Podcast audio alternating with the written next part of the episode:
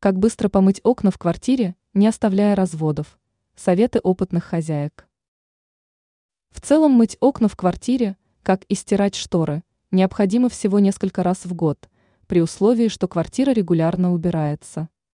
Но иногда внешняя сторона окна может загрязниться из-за неблагоприятных погодных условий, и ничего не остается, как приступить к его очистке. Начинать всегда надо с протирания поверхности стекла сухими материалами, тканью или бумажными салфетками. Затем необходимо избавиться скребком от самых стойких пятен, скребок, конечно же, должен быть прорезиненным.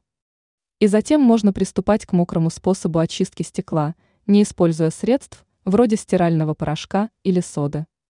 Даже после растворения в воде могут остаться твердые частицы, которые повредят поверхность стекла и оконных рам. Мойте окна жидкими средствами с небольшим содержанием спирта и, возможно, добавление уксуса, но он очень долго выветривается. И осуществляйте процедуру мыть сверху вниз, так не придется выполнять работу повторно.